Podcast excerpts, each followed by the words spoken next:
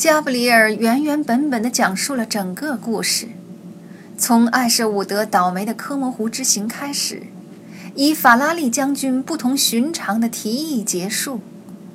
他告诉凯勒，将军决意找回这幅当今世上最炙手可热的失踪名画。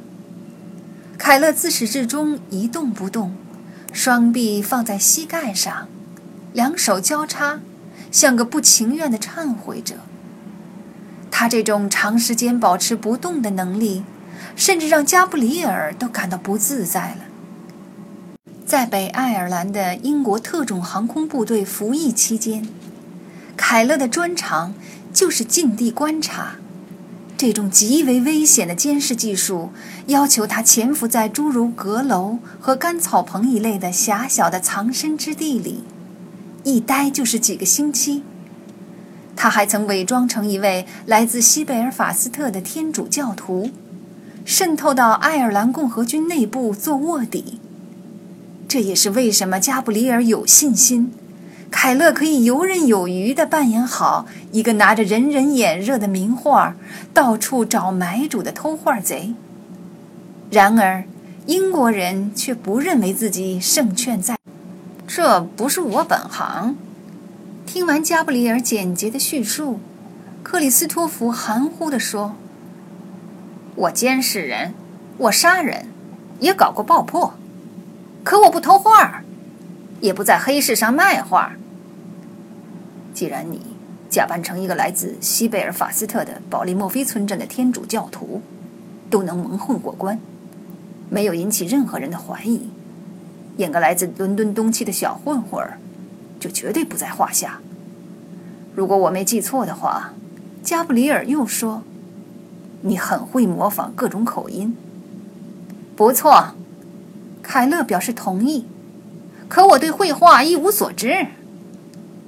大多数偷画贼都不懂，这就是为什么他们成不了美术馆长和艺术历史学家。不过别担心，凯勒，你会戴上耳机。听我小声告诉你，该怎么说。你不知道我有多期待你的耳边低语呢。加布里尔没有说话。该怎么跟意大利人交代呢？凯勒问。你跟他们有什么瓜葛？我是个职业杀手，人们都知道我时不时的要到意大利境内干上几票生意。要是你在意大利警察部队的朋友哪天发现我在和你工作，我就再也去不了那个国家了。将军永远不会知道你曾参与此事。你怎么那么有把握？因为他不想知道。凯勒似乎并没有被说服，他点燃一支香烟，若有所想的把袅袅烟圈吹向房顶。你一定得吸烟吗？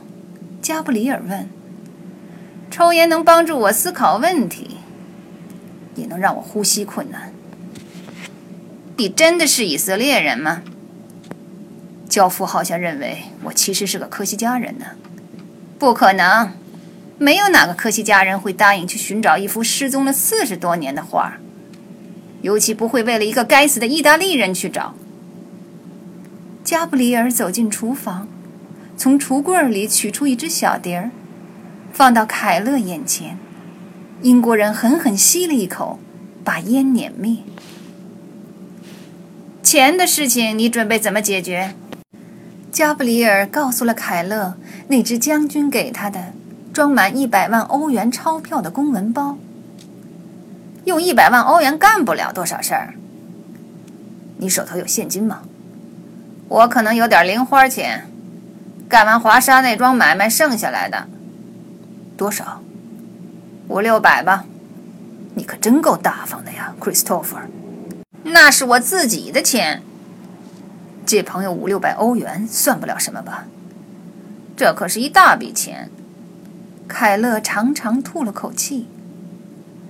我还是不敢肯定我能否胜任。胜任什么？把自己伪装成一个偷画贼。你是个职业杀手，加布里尔说：“这点事儿不会费你吹灰之力。”结果证明，把克里斯托弗·凯勒装扮成一个国际偷画贼的模样，是所有准备活动里最轻松自如的一项。